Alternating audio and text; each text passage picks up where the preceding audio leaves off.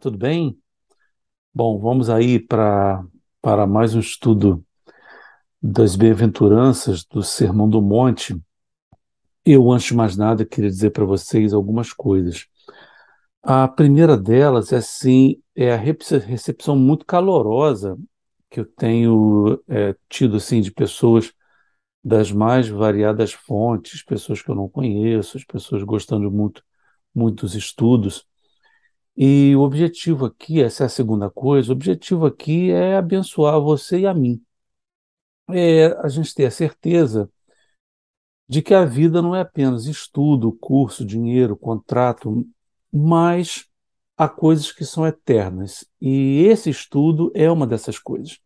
São alguns minutos que a gente tira para ouvir coisas de vital importância para a nossa vida, e com isso você e eu podemos ser uh, assim abençoados, né, uh, uh, com uma palavra tão boa.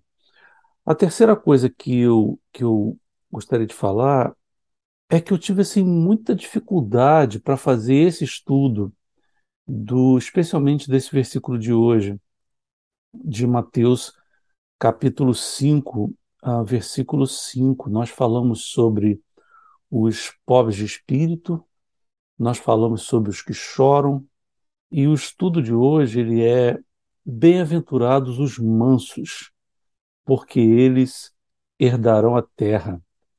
Eu não posso negar a dificuldade que eu tive, eu tive que ler muitas referências, porque uma coisa é você pegar um texto bíblico e fazer um comparativo, né? Pegar o texto grego, olhar o que ele quer dizer e tal, etc. Isso é uma coisa. Outra coisa é quando você pega um texto bíblico e você sabe que aquele texto ele é para ser aplicado na vida de quem ouve e na vida de quem fala.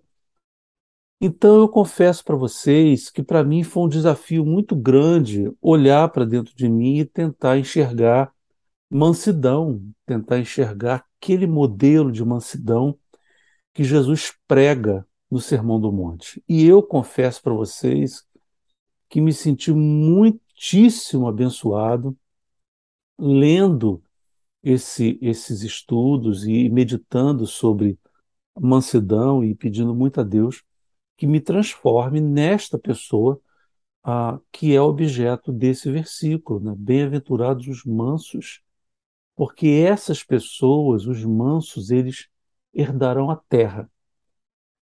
Então, partindo desse princípio, uh, o, o importante é a gente olhar que Jesus está dizendo o seguinte: que o universo inteiro será entregue aos mansos.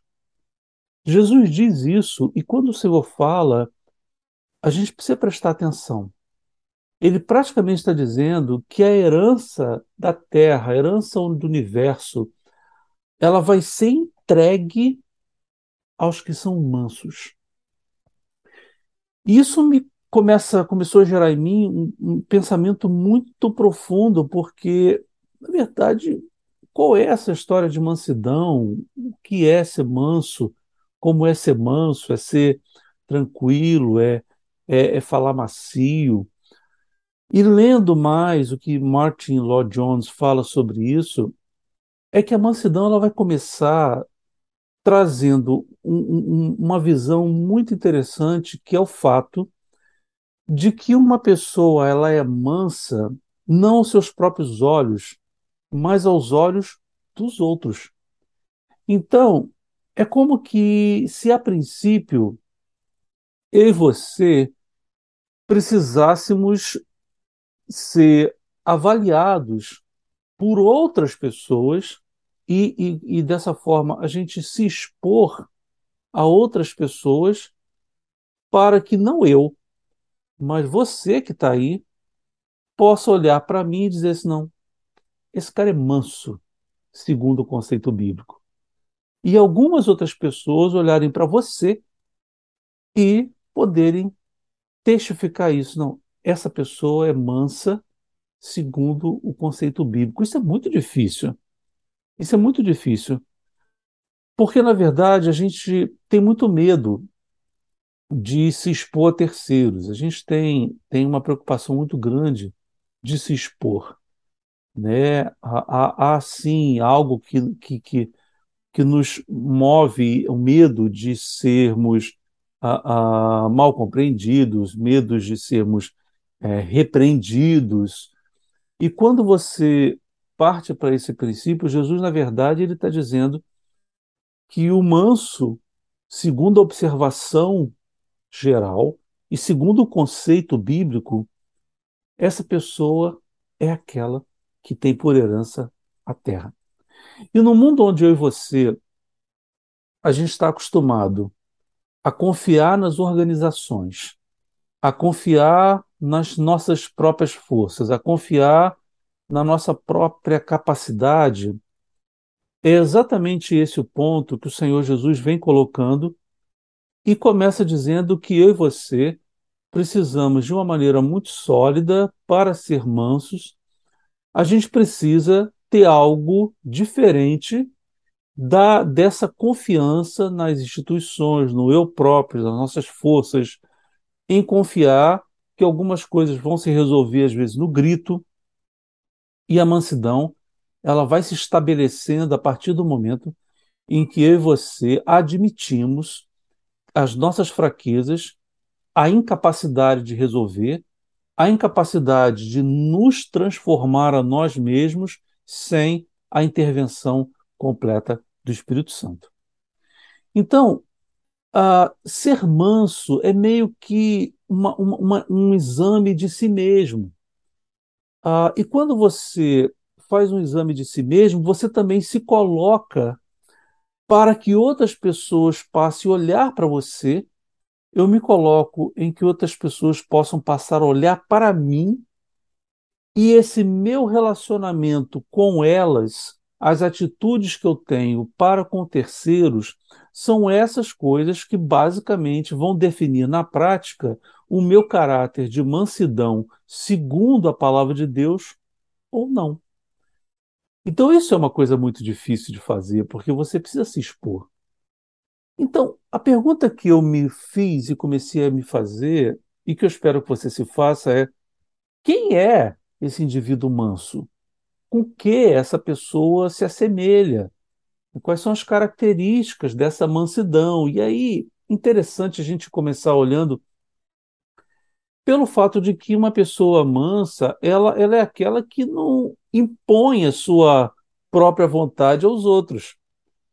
Olha, isso é uma coisa muito difícil nos dias de hoje, porque você às vezes tem que se defender de você mesmo, tem que se defender de terceiros, mas Jesus e a, e a Bíblia vem repleta de exemplos sobre isso. São coisas muito difíceis. Por exemplo, pega a vida de, de Moisés. Moisés, por exemplo, ele estava lá no bem bom do palácio. Moisés ele era filho da filha de Faraó, acostumado com o bom e do melhor. Mas ele entendeu que a relação do povo de Deus era algo que ele precisava lutar por aquilo para libertar o seu povo. Então, a sua própria vontade, que eu até imagino que fosse ficar ali na boa, ele passou por cima disso para obedecer algo que Deus tinha colocado dentro dele.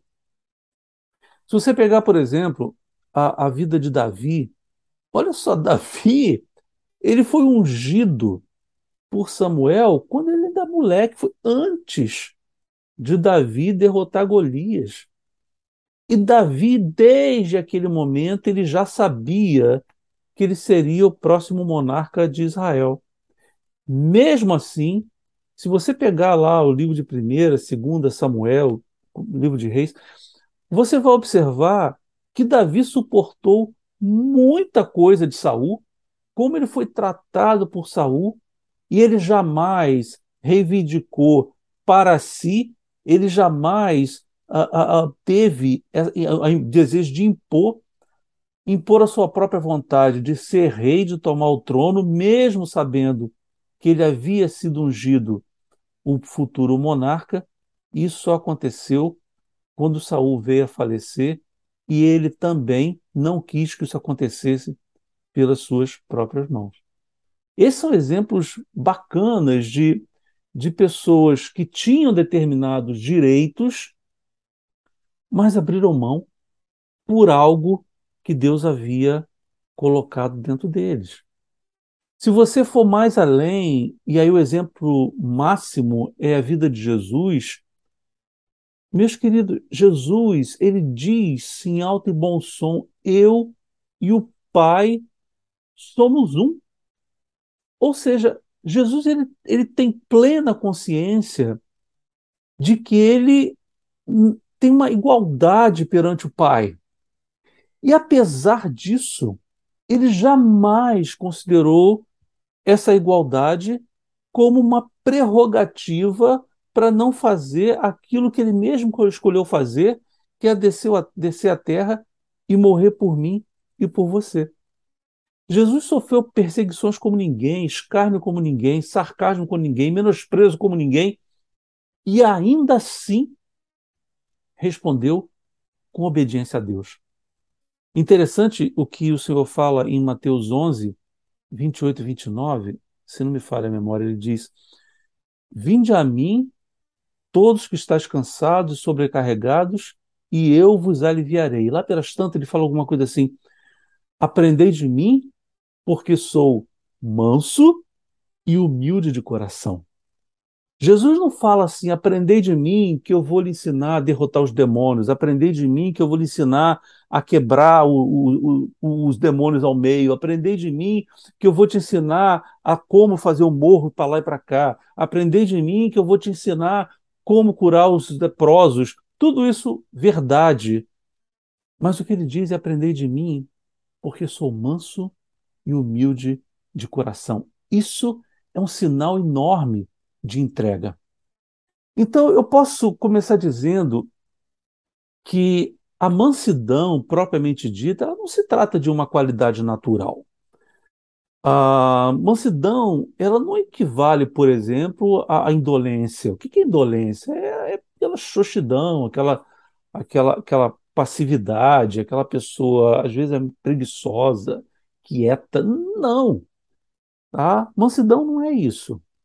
Mansidão não é algo que você adquire naturalmente, indo para o seu canto e ficando quieto lá, no seu canto para não mexer com ninguém. Há pessoas, segundo o doutor Martin Lloyd Jones, que elas são muito complacentes. É, é, e as pessoas olham para ele e acham, ah, que sujeito manso, mas não. Complacência não quer dizer mansidão. Complacência é, é aquela coisa que tende à submissão, que tende a você não, não reivindicar, que tende a você querer ter paz com todo mundo. Mas isso não é mansidão segundo aquilo que a Bíblia diz. Mansidão não é gentileza. A pessoa ser gentil, ele é uma pessoa mansa. Mansidão não é uma fraqueza de caráter, uma fraqueza de personalidade.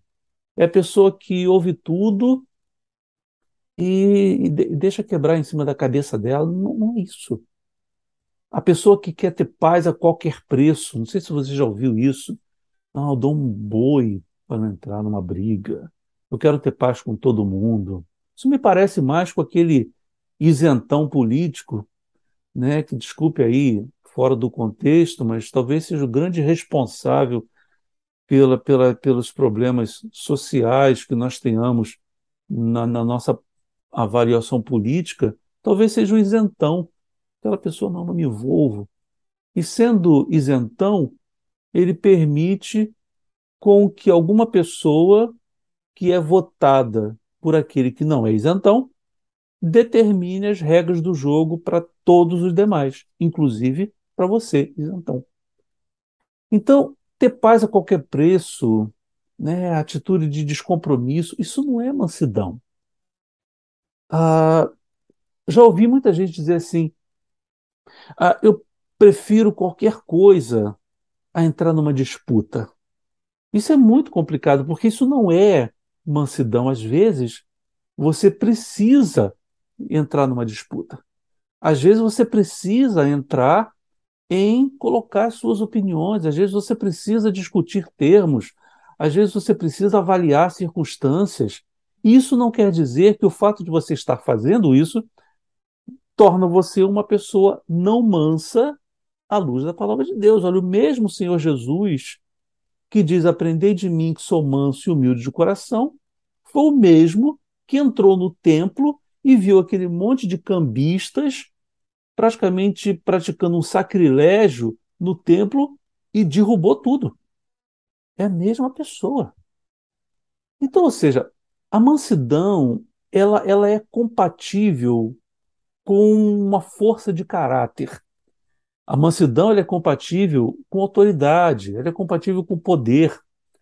A, a, o sujeito manso é alguém que acredita e que defender a verdade e às vezes até se indispor com alguém ou com alguma coisa por conta da verdade se torne necessário sem que isso entre no caminho da ofensa pessoal e das rusgas pessoais que eu vou ter com você ou você comigo. Ser manso não significa dizer que você está abandonando os seus pontos de vista. Significa dizer que você vai entender o que Deus quer para aquele momento e às vezes você não faz valer o seu próprio direito porque Deus quer que você não faça. Ou seja, ser manso significa imediatamente que você tem força de caráter, mas você aprendeu a ouvir e a entender o que Deus quer de você. Está aí a grande dificuldade que eu tive em fazer esse estudo. Porque Deus me livre de algum dia eu confundir uma qualidade de articulação, de virtude, com a mansidão bíblica que Deus quer que eu tenha. Então, ou seja, a, a, a, a mansidão ela, ela consiste basicamente em, na atitude que eu tenho comigo mesmo. E essa atitude ela vai se refletir no relacionamento que eu tenho com as pessoas. Ela é quase que um reflexo direto de ser humilde de espírito. Eu reconheço que nada sou, confio no meu Deus, e isso me faz me relacionar com as pessoas com essa perspectiva, em que Deus é por mim e Deus é por você. E nós, apesar de eu estar aqui fazendo esse estudo e você está recebendo esse estudo, isso não me coloca em posição superior alguma a nenhum de vocês que está assistindo esse estudo e alguns possivelmente vão virar para mim e falar assim: Poxa, legal, seu estudo, gostei muito. Mas isso não me dá nenhum crédito adicional em relação a você. Porque o Senhor, Ele é o mesmo por mim, por você, e o meu pecado não é diferente do seu, a minha condição de necessitário de Deus não é diferente da sua. Então, ser manso me leva a ver que em mim não se manifeste orgulho. Ou seja, o indivíduo manso, ele não se orgulha dele mesmo ele se orgulha daquilo que Deus tem feito por ele e por meio dele. Ou seja, isso me impede de reivindicar coisas para mim, por aquilo que eu porventura venha a fazer. Ou seja, isso vem de Deus, passa por mim de alguma forma e volta para ele. Paulo fala em Filipenses capítulo 2, ele diz: Tende em vós o mesmo sentimento que houve também em Cristo Jesus, que é o sentimento da entrega. Então, às vezes, o homem manso, ele nem o mesmo se sensibiliza consigo mesmo. Não tem aquela coisa da autopiedade, não tem aquela coisa da atitude defensiva, né, em que você se depende logo de tudo que aparece não há uma preocupação excessiva consigo mesmo, ele confia em Deus. A gente não fica, e já estou me considerando manso, a gente não fica a se proteger. Confia que Deus vai nos proteger. O homem que tem, que ele é manso, ele não tem pena de si. É a tal da autocomiseração, tem isso. Ser manso significa que o indivíduo ele meio que se anula por dentro, mas ele sabe que o espírito de Deus está sobre mim. E se o espírito de Deus está sobre mim, é ele que vai me guiar a tratar as pessoas da maneira que Deus quer que sejam tratadas. Ou seja, esse anular não significa você acabar com o que você é, mas deixar Deus trabalhar em você, na sua vida e na vida dos outros. É alguém que se admira de que Deus possa tratar a mim e tratar a você com tanto amor, apesar de ser quem eu sou. Então, entenda isso. O, o, o, o indivíduo manso, ele jamais vai ser confundido com alguém calmo, quieto, que não briga. Não. O indivíduo manso está disposto a enfrentar os seus ideais, mas ele sabe que tudo vem de Deus e tudo volta para Deus. É usar de paciência, é usar de longanimidade, mesmo quando você sofre injustamente, é saber que Deus ele, ele é por você. E aí eu me lembro de tantas pessoas que nesses dias vêm sofrendo injustamente pelo problema A, B ou C, por perseguição de A, B e de C. Que Deus dê a essas pessoas o espírito de mansidão para confiar nele e que essas pessoas herdarão a terra.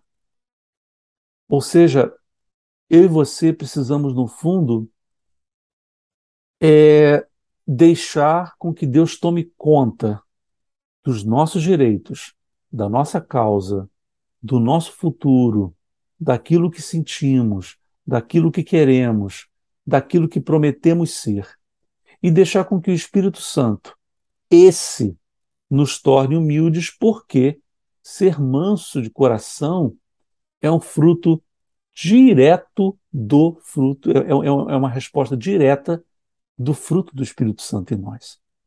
Então, meu desejo é que eu e você, a gente medite sobre a falsa mansidão e a mansidão real. Que você a gente medite sobre o fato de que muitas vezes nós queremos ser uh, uh, exigentes, queremos colocar para fora o desejo do nosso direito, e muitas vezes isso até é legítimo, mas esquecemos que o manso é aquele que confia que Deus fará isso por ele, que Deus vai trazer isso para ele, que Deus é por ele, que Deus está ao lado dele.